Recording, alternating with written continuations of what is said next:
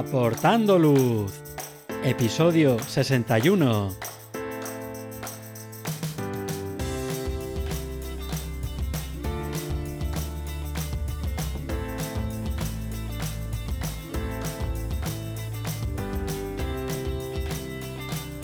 Hola, ¿qué tal? Bienvenidos a este nuevo episodio de Aportando Luz, el podcast en el que hablamos de fotografía nocturna, su técnica, consejos y equipo. Soy Javier Rosano, fotógrafo especializado en fotografía nocturna. Os recomiendo que os paséis por mi web javierrosano.com donde podréis ver mis últimas fotografías, el blog con consejos y fotografías nocturnas explicadas y podréis también acceder a la formación online. Tenéis disponibles cursos para aprender la teoría, la iluminación, la composición o el procesado en fotografía nocturna. Pasad por la web y echad un vistazo a los cursos. En el episodio de hoy vamos a hablar sobre fotografía nocturna en alta mar.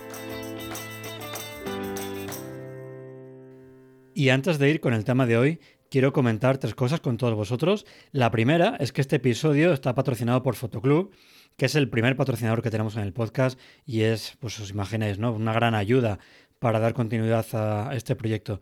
Fotoclub, yo creo que ya muchos lo conocéis, es la editorial del grupo Anaya, que está dedicada al segmento de libros de fotografía y además tiene a los mejores autores de cada temática. Y entre esas temáticas, pues hay prácticamente de todas, ¿no? de fotografía de bodas, viajes, macro, fotografía deportiva, de producto, retrato, eh, naturaleza y también, por supuesto, paisaje y fotografía nocturna. Y Fotoclub ha apostado muy fuerte por fotógrafos de aquí y uno de ellos es eh, Javier Martínez Morán, que ya ha pasado por el podcast dos veces. En marzo de este año publicó su último libro, La luz en la fotografía del paisaje, en el que nos cuenta pues todo lo que necesitamos, ¿no? Para saber cómo hacer una fotografía de paisaje para todas las condiciones de luz, por supuesto, amanecer y atardecer, pero también pues al mediodía, ¿no? que es una situación un poco más compleja.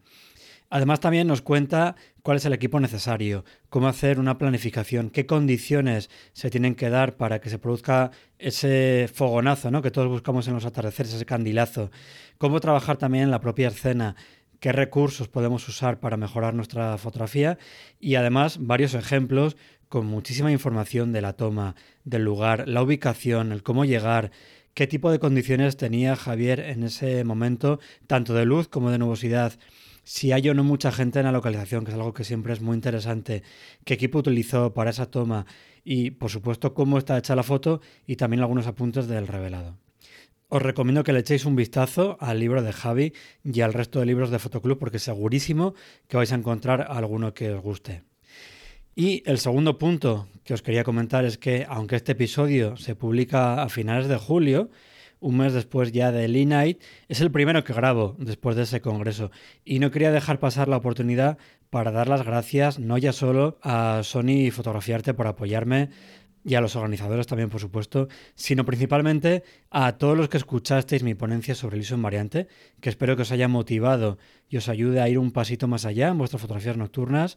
También, por supuesto, a los que llenasteis el taller, porque pasé una noche estupenda con todos vosotros y fue un lujo poder compartir todo lo que sé de iluminación, pero también a los que os acercasteis a saludar y a decir que erais oyentes de este podcast. Al final, un podcast es un medio en el que hay muy poca interacción con los oyentes. La única quizás sea a través de comentarios, muy clásico, por ejemplo, en iBox, eh, también en alguna red social, pero no suele ser muy habitual y desde luego no es tanto lo que vosotros me contéis a mí como la chapa que yo suelto en estos episodios. Así que no os imagináis cuánto os agradezco estos gestos y nada, un abrazo de verdad muy fuerte a todos los que os acercasteis en el E-Night. Y la tercera y última es que, como muchos de vosotros sabréis, hay un maratón fotográfico para pedir protección para los ibones de Anayed y Canal Roya en el Pirineo Aragonés, dos lugares impresionantes que si no conocéis os recomiendo que visitéis.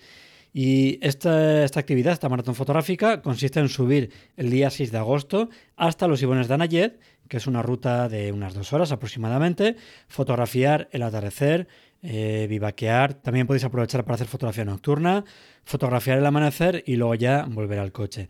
El objetivo de los organizadores es compartir la mejor fotografía de cada participante para demostrar la belleza que tiene este lugar y exigir que sea declarado parque natural y permitir así una mayor protección de este entorno. Si os interesa, os he dejado el enlace a esta maratón en las notas del programa. Y ahora ya sí, vamos con el tema del episodio de hoy, que como decía, es la fotografía nocturna en alta mar. Eh, muchas veces cuando buscamos sitios eh, intentamos buscar lugares donde la contaminación lumínica sea lo más baja posible. Hay veces que es muy complicado. Y si hay un lugar donde esto se cumple es en alta mar, sin contaminación lumínica en el horizonte. Por supuesto, necesitas un barco y también pues tiene sus dificultades, ¿no? Como luego veremos. Y para hablarnos de su experiencia con este tipo de fotografía en alta mar, tenemos en el podcast a Antonio Seco. Buenas, Antonio, ¿qué tal? Hola, ¿qué tal, Javier? Pues muy bien muy, muy contento de estar aquí. Muchas gracias. Nada, ya ves, a ti por eh, aceptar la invitación y por pasarte a contarnos esa experiencia tan buena, que luego ya veremos. No quiero adelantar nada. Y antes de entrar en ese tema, que me pareció tan interesante, cuéntanos para toda la gente que no te conozca, ¿quién eres, por favor? Pues mira, yo soy un, chaval, bueno, un chaval, soy un, hombre de aquí de, de San Fernando, de Cádiz, y no soy fotógrafo profesional, no me dedico a, tiempo completo a la fotografía. Soy militar, soy marino, como bien has dicho en la entrada, y la fotografía es una afición que tengo desde, desde muy pequeño. Mi padre me regaló con 12 años mi primera cámara de carrete y ahí fui aprendiendo poquito a poquito con un cuadernito y tal, iba haciendo fotos y apuntando los parámetros y poco a poco pues fui, fui aprendiendo un poquito de fotografía. Con la llegada del, del mundo digital pues todo fue mucho más, más fácil y, y se hacía mucha más fotografía, se aprendía bastante más rápido con internet, era muy, mucho más fácil aprender, entonces eh, la curva se, se, acortó bastante, aprendí bastante y, encontré, me choqué, me imagino que como todo el mundo, con Mario Rubio en su día y con la fotografía nocturna descubrí que, eso se podía hacer y, y me enganchó. Así que ese es un poco el resumen. Qué bueno. Y mm, lo hemos dicho muchas veces, ¿no? Al final la fotografía nocturna pues exige ir a sitios que están bastante lejos, eh, trasnochar, pelearnos con la iluminación. ¿Qué tiene la fotografía nocturna? ¿Qué tiene esta disciplina para que te guste y la sigas practicando? Pues engancha mucho el no saber qué te vas a encontrar al final de, de la salida fotográfica, sobre todo porque la fotografía nocturna es una fotografía que los humanos no es capaz de verla. Entonces me gusta mucho hacer una planificación y, llevarme al ordenador y después sacarle toda la chicha que, se le puede sacar. Eh, la Vía Láctea, por ejemplo, como la vemos normalmente con colores y, cada vez la vemos más, más procesada gracias a, los trackers y todo eso, eh, no se ve así, pero me gusta muchísimo el ser capaz de integrar algo que está ahí, que sabemos que es así de verdad y que los humanos no es capaz de verlo. Entonces eso engancha. Y mira, una pregunta que no había hecho nunca, pero ahora que has sacado el tema también de, sacarle la chicha en el revelado, ¿a ti te gusta dejar la fotografía terminada en el campo y no tocas mucho Lightroom o el revelador que sea y Photoshop? ¿O al revés, o tiras de los dos, ¿no? De intentar dejarlo lo mejor posible en el campo, pero luego en el revelado darle ese toque extra. Yo no soy purista absolutamente para nada. Me encanta hacerlo bien en el campo, me, gusta traerme un, un buen archivo RAW eh, es importante traerte un buen archivo RAW, pero me gusta muchísimo trabajarla en el ordenador. Me gusta mucho las dos partes. Me gusta mucho la planificación, me gusta mucho el... Me, concentro mucho en hacer un buen archivo. No digo el, balance de blanco en automático, ya esto lo arreglaré después en ordenador, eso no lo digo jamás. Siempre intento llevarme el mejor archivo posible, pero después disfruto muchísimo procesando la fotografía y llevándola a donde yo quiero. Desde luego hay una cosa que engancha de la fotografía de Vía Láctea y es, primero, ver en la pantalla de tu cámara eh, una luz y un detalle en la Vía Láctea que a simple vista no puedes ver pero luego cuando lo abres en el revelado o en el Photoshop y empiezas a ajustar esos contrastes de luces y de sombras, es cuando sacas toda la chicha, toda la potencia de ese centro galáctico, ya es cuando dices, madre mía, todo lo que tenemos ahí y, podemos disfrutar de esto, pues gracias a la fotografía nocturna y gracias también, por supuesto, a ser revelado. Pues sí, la verdad es que sí. Y, te engancha cada vez más. De hecho, no descarto la posibilidad de, de comprarme algún tracker próximamente y empezar a sacar eh, cielo profundo y tal, porque es que es impresionante lo que hay ahí arriba, impresionante. Otro cacharro más, es verdad que engancha, pero otra cosita más que tienes que llevar. Y si luego ya encima te metes en las modificadas que también hemos hablado ya de eso por aquí, ya ahí sí que empiezas a, liarte demasiado, tanto a la hora de trabajar en el campo como luego en el revelado, se complica todo, pero bueno, hay veces que merece la pena y a la vista está que el resultado es espectacular. Sí. Comentabas antes, ¿no? Que tú trabajas en la Marina. Em, hace poco, además, has vuelto a una misión por Somalia y durante esa misión has hecho unas fotografías nocturnas espectaculares que me llamaron muchísimo la atención. Y no quiero desvelarlo yo, así que porfa, cuéntanos qué tipo de fotografías son estas que has hecho en esa última misión. Pues eh, esa frase que dicen de, oye, no eres capaz de hacer esto navegando. Y solo tuve que picarme un amigo y decir, sujétame el cubata. Cogí la, cámara y planté una panorámica de Vía Láctea encima de, mi barco. La verdad que es una foto que, que no esperaba que tuviera tanta repercusión, que ha tenido bastante repercusión. De hecho, hay gente que, incluso quiere que le, que le, venda esa foto para imprimirse para ah, tu casa. Sí. bueno. Y es una foto que, lo digo en, Instagram y tal, no de como calidad, obviamente no se puede pedir que tenga la mayor nitidez y tal, porque estamos en un barco, las condiciones son súper complicadas. Y en este tipo de fotografía, en un barco en alta mar que se mueve y tal, eh, el equipo sí es importante. Eso que dicen siempre de, no, la cámara no importa, eso es el fotógrafo. Mm, lo siento pero aquí no. O sea, aquí no porque la fotografía está hecha, si no recuerdo mal, a un ISO 25600 y 4 segundos de exposición. Eso pocas cámaras aguantan eso. Y encima panorámica. Y unir una panorámica así es súper complicado. O sea, es, es muy complicado. Pero bueno, salió.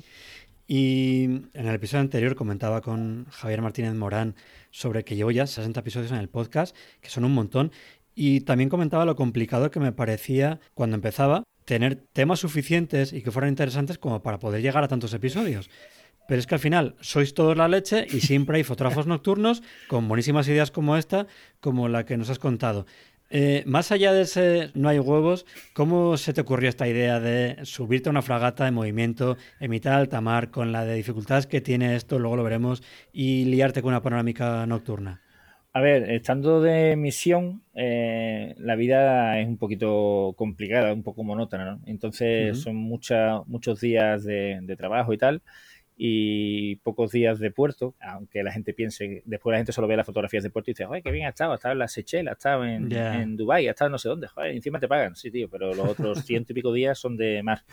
Entonces, una forma de entretenerte, hay gente que le da por leer y tal, y a mí una forma de entretenerme en la fotografía. Entonces siempre estoy dándole vueltas a, eso. Y es un, un, reto que tenía. O sea, hay, he visto fotos de, de vías lácteas en, en tierra, estamos hartos de verlas, pero en barco así no lo había visto nunca. Seguramente a lo mejor alguien la ha hecho y no, no lo conozco, ¿no? Pero no lo había visto. Entonces, me gusta mucho intentar hacer esas cosas que, que no estamos acostumbrados a ver. Y eso fue lo que me llevó un poco a, hacer esta fotografía. Tenemos allí un cañón, que también tengo una vía láctea con el cañón y todo eso. Tengo un par de ellas, otra de cubierta de vuelo y tal. Pero tengo tres o cuatro fotos, pero la que más orgulloso estoy, por así decirlo, es esa del arco de la Vía Láctea, porque tuve que pedir permiso en el barco para que el barco lo pusieran en un rumbo, porque claro, sabemos que la Vía Láctea, para hacer el arco y que quede ahí perfecto, mm, o, o la haces el arco y después cambias el cielo, que el que lo haga eso es fotografía que haga lo que quiera, pero en mi caso tuve que convencer al jefe supremo, al comandante del barco, para que me dejara poner el barco como, como yo quisiera, a la velocidad que yo quisiera, en el rumbo que yo quisiera y a la hora que yo quisiera. Eso es muy complicado. Entonces, bueno. Qué bueno que te, te diera esa, esa ventaja, porque imagino que además de esa orientación y velocidad, ¿Tuviste que pedir algún otro permiso por el hecho de estar fotografiando en la cubierta de un barco militar o no hubo ningún problema? No, una vez que estamos navegando, se habla con el comandante, que es como se le llama a, los jefes, no, es el capitán del barco, es el comandante del barco, y tuve que pedir permiso para, hacer cierto tipo de cosas. Tuve que apagar, hay unas luces de navegación que llevamos normalmente, que son los topes, que dicen de si un barco tiene más de 130 metros, pues tiene dos topes, ¿no? Y esos topes encendidos, que son luces todo horizonte, 360 grados, esos alumbran una barbaridad. Eso es increíble, es una linterna encendida a los ojos. Entonces tuve que pedir permiso para apagar esas luces. Entonces cuando yo estaba haciendo la foto, en el momento justo que tengo que pasar por la parte del puente, les pedí que apagaran las luces esas mientras que hacían esa foto. O sea que me hicieron el favor. Eso normalmente con el, comandante lo, autoriza y, como son segundos nada más, cuatro segundos por foto, a lo mejor tuvieron la, la luz apagada dos minutos. Y, allí en medio del mar no hay nada, eh, no había nada en 100 millas a la redonda, no había nada, ni tierra, ni barco, ni nada. Entonces, bueno, no, pasa nada por hacerlo. Claro. Y a nivel de ver la Vía Láctea eh, a simple vista, eso que comentaba antes, ¿no? De que estás huyendo de la contaminación lumínica, se ve mucho mejor, imagino, ¿verdad? que aquí en la península. no tiene, no tiene absolutamente, o sea, no, no, os podéis imaginar la cantidad de estrellas que hay ahí arriba. O sea, la gente me dice, no, cuando te vas al desierto de no sé qué, que allí se ve, no, no, no, no, no os podéis hacer una idea. O sea, a los que nos gusta la fotografía nocturna, yo ha habido noches que simplemente por estar tranquilo me he ido allí a, cubierta de vuelo o a donde sea, me he tumbado a mirar el cielo nada más. Es increíble, o sea, es una de las fotos que se me quedaron en el tintero que no he podido hacerla porque el, barco se movía bastante. Es una panorámica con la Polar y la Cruz del Sur en la misma foto. Qué guapo se puede hacer, no existe esa foto, se puede hacer, pero no he podido por condiciones meteorológicas y, ya el barco se movía demasiado y ya no y me habían dado permiso para hacerla, ¿eh? pero pero no hay que hacerla en un sitio cerca del Ecuador porque se ve la polar y se ve la Cruz del Sur y, yo pensaba que no, que cuando se veía la Cruz del Sur no se veía la polar, pero sí se llegan a ver. Sobre el Ecuador, un poquito más al norte, sobre un grado norte o así, se, sigue viendo. y, en ese momento que estábamos por ahí no las condiciones meteorológicas había había nubes, había mucho movimiento, mucho mar de fondo y era imposible, imposible hacerla. Entonces, bueno, me falta esa, la próxima vez la intentaré. Pues mira, en este caso además será complicadísimo que lo hagas, pero muchas veces cuando hablo de fotografiar una, las trazas de las estrellas, pero con el ecuador celeste, siempre comento que cuanto más cerca del ecuador estés, ese ecuador celeste va a estar más en tu vertical. Hasta que llegas al ecuador donde tú tienes justo el ecuador celeste en tu vertical, justo arriba de ti. Y en ese caso, claro, tendrías hacia un lado eh, arcos girando con un eh, centro en la estrella polar del norte y otros arcos en la estrella polar del sur. Y siempre tenía la duda de si se podrían llegar a ver las dos a la vez o estarían tan abajo, tan abajo que una de las dos quedaría oculta. Se ven, se ven, se ven porque yo las he visto. A simple vista las he visto, ¿vale? De hecho, se ve la, Osa Mayor. La, estrella polar es cierto que cuando ves la Cruz del Sur, la Cruz del Sur está bastante alta, ¿vale? Y la Cruz del Sur, que no es tan fácil de ver como la estrella polar, que son cinco veces la prolongación de Merakidube, creo que era y tal la Cruz del Sur es un poquito más, de hecho hay una falsa Cruz del Sur, que la gente se equivoca con ella, que es un poco más grande y es simétrica prácticamente a ella, pero es fácil de encontrar la, original. Y se ve bastante alta, por lo tanto, ya te digo, si estás en el Ecuador o un grado norte o dos grados norte incluso, eh, se puede llegar a ver en el horizonte la estrella polar y, bastante en el horizonte por, el otro lado se puede ver en la, Cruz del Sur. Vamos, yo a simple vista las he visto. El problema es que no podía fotografiarlas. Ya. Y me imagino que es justo lo último en lo que estás pensando ahora, pero ¿tu próxima misión cuándo es? Para apuntarlo y echarle un vistazo a esa foto. Febrero del 2024, si todo sale, si todo sigue igual, me voy a la misma misión. Hasta junio del 2024, así que tengo esa foto ahí en la cabeza. Muy bien. O sea que nos tocará esperar entonces, ¿no? Para, para ver esa foto. Sí, para esa sí. Muy bien. Y hablabas antes, ¿no? De que lo importante eh, también en estas fotografías es el equipo, porque Sí que es verdad que para muchas fotografías nocturnas tener un equipo bueno o regular tampoco es tan influyente, pero sí que es verdad que cuando exigimos mucho a nuestro equipo, ahí sí que se marca la diferencia entre un buen equipo y uno, pues eso, más normal. En este caso, ¿tú qué equipo tienes, tanto de cuerpo como de objetivo, que utilizaste para esta fotografía? Yo tiré en su día la casa por la ventana y tengo una Nikon D850, sigo pensando en el espejo, a mí me, gusta el espejo, y la Nikon D850 y me llevé para esta misión el, el 1424 de Nikon y el 2470 del 2.8. Aquí estoy de acuerdo con lo que dice Mario, que los, pobres tenemos que, comprar una sola vez, entonces hay que comprar caro. Esto es así. Y ahorré y me le la, la, manta a la cabeza y el mejor equipo que me podía permitir era ese. Así que me fui a por él y se acabó. Qué bueno. Y hablamos también de que hay una serie de dificultades. Una de ellas ya las anticipado antes, ¿no? que es el movimiento del propio barco, que te obligaba a eh, disparar a no más de cuatro segundos. Ya, si superabas ese tiempo, salía todo más o menos trapidado. De hecho, sí, de hecho, cuatro segundos, las estrellas no, son, no están puntuales, pero ya era demasiado lo que tenía que subir, porque intenté, o sea, hice varias exposiciones, hice fotos a un segundo, no puedo pedir que el barco me lo pongan todos los días así. Hice fotos a un segundo, a dos, a cuatro y a ocho. Y las que menos trazas o así de lejos parecían que eran menos trazas era la de cuatro segundos. La de dos perdía mucha calidad. Entonces es lo, mínimo que, que, cogí la de cuatro segundos. ¿Y eso depende de, la velocidad del barco, del estado de la mar? Quiero decir, ¿puede haber alguna otra condición en la que sí que pueda subir un poquito más de 4 segundos? Sí, a ver, eh, yo he estado en navegaciones que, el barco estaba completamente quieto, y digo completamente quieto que parece que estás en tierra. Pero que se den esas condiciones en la época que hemos estado allí, que son los monzones, es muy complicado, muy, muy complicado. Y mi barco es una fragata, es un barco muy fino, muy fino, y aunque tiene aletas estabilizadoras, eh, hay que bajarlo de velocidad un poquito. Mm, íbamos a unos 8 o 10 nudos, eso tú multiplicas por 2 y son unos 16, 20 kilómetros por hora más o menos, ¿vale? y, y, encima eso se une a que te tienes que ir a la parte de proa del barco y no deja de ser un trozo de hierro flotando. El agua transmite vibraciones, los motores transmiten vibraciones y esas vibraciones en las puntas de los barcos se nota una barbaridad. O sea que encima el trípode eh, vibraba en la proa.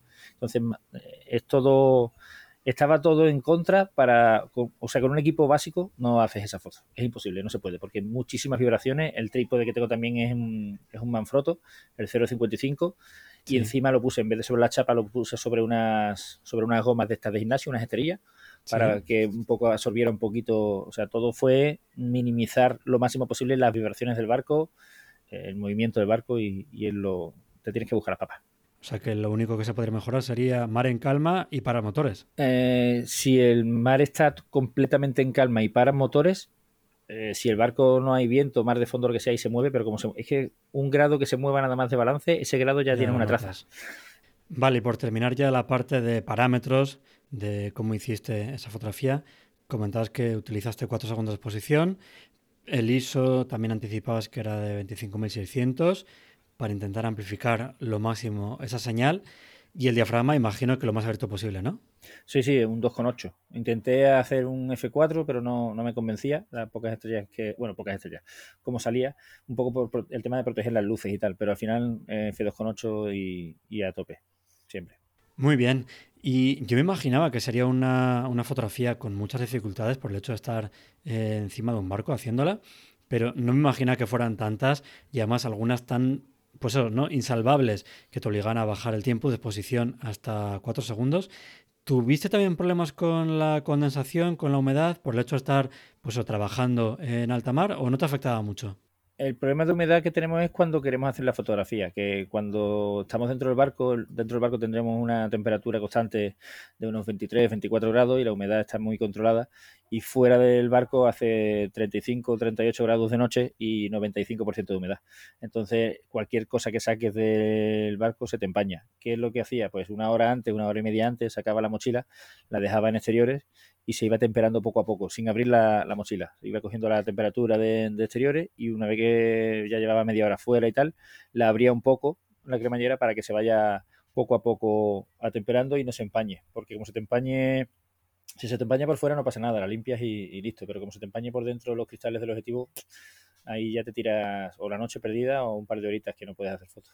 Y luego también otra dificultad que se me venía a la mente al pensar en este tipo de fotografía eran las salpicaduras, ¿no? Al final estamos haciendo fotografía encima de un barco con olas que están rompiendo en el casco. ¿Te llegaban a molestar las salpicaduras del agua o estabas tan alto que no te afectaban? No, en, en, la prueba del barco ahí estoy a unos 6-7 metros de altura más o menos y como te he dicho antes, el barco tenía que estar lo más quieto posible, así que no había, era una noche de no había viento, la mar estaba como un plato o casi como un plato y por lo tanto no existe el riesgo de salpicaduras, no, con mala mar no se puede hacer estas fotos. Muy bien, y nada, ya con esto terminamos eh, esta experiencia tan fantástica que nos has contado, venciendo esas dificultades, ¿no? que ya hemos visto que no, fue nada fácil. Y para toda la gente que no te conozca, ¿dónde te pueden encontrar? Dinos, porfa, cuál es tu página web, en qué redes sociales estás y, con qué usuario. Pues donde estoy más activo en redes sociales, por ejemplo, es en Instagram y en Facebook, y me podéis encontrar como arroba mvf Antonio Seco, ¿vale? Tanto en Instagram como en Facebook. Y mi página web es mivisiónfotográfica.com. Es un poco así romántico y tal, ¿no? Por el tema del título. Pero yo quería poner algo con mi foto, lo que me sale de la narices.com, pero me parecía muy, muy largo, así que decidí ser un poco más bucólico y, poner un nombre así. La esencia es la misma, dicen lo mismo, pero con unas palabras un, poquito más, más, bonitas. Sí, nada más. Sí, desde luego. Muy bien, pues nada, Antonio, de verdad me ha encantado charlar contigo, que te has pasado por el podcast para hablarnos de esa experiencia tan curiosa, tan diferente y, tan bonita, y además que yo creo que nos da envidia, ¿no? Por disfrutar de esos cielos nocturnos sin nada de contaminación, ver la Vía Láctea tan perfecta, así que nada, de verdad, muchísimas gracias. Muchísimas gracias a ti por invitarme, porque la verdad que fue un, un chute de alegría cuando recibí el mensaje estando allí en, Somalia, que coño, Javier Rosano quiere, quiere que hable para su podcast, y yo súper contento, vamos, se lo decía ya a la gente y la gente me decía, ¿quién es Javier Rosano? Digo, claro, es que no soy fotógrafo, no sabéis quién es. la gente, pero la gente me veía todo nervioso y dice, bueno, pues tiene que ser importante, si es importante para ti, es importante para nosotros. Guay. Pero está muy bien, la verdad que te lo agradezco muchísimo. Ya ves, ya digo, el placer ha sido mío por tenerte aquí y, poder acercarnos a esa experiencia fotográfica en alta mar. Así que nada, muchas gracias y nada, un fuerte abrazo, Antonio. Hasta luego. Otro para ti, un abrazo. Y hasta aquí este episodio en el que hemos hablado de la fotografía nocturna en alta mar. Este ha sido el último episodio de esta temporada, pero volveremos en septiembre con las pilas cargadas para seguir aportando luz en la fotografía nocturna. Así que nada, que paséis un buen verano, descansad y aprovechad también para disfrutar de la naturaleza, de las estrellas y por supuesto de la fotografía nocturna. Y como siempre, si os ha gustado este episodio, suscribiros para no perderos los próximos capítulos y si queréis colaborar para que el podcast llegue a más gente, os agradeceré vuestros me gustas, valoraciones y comentarios. Muchísimas gracias por escucharme y por vuestro apoyo. Hasta el próximo episodio.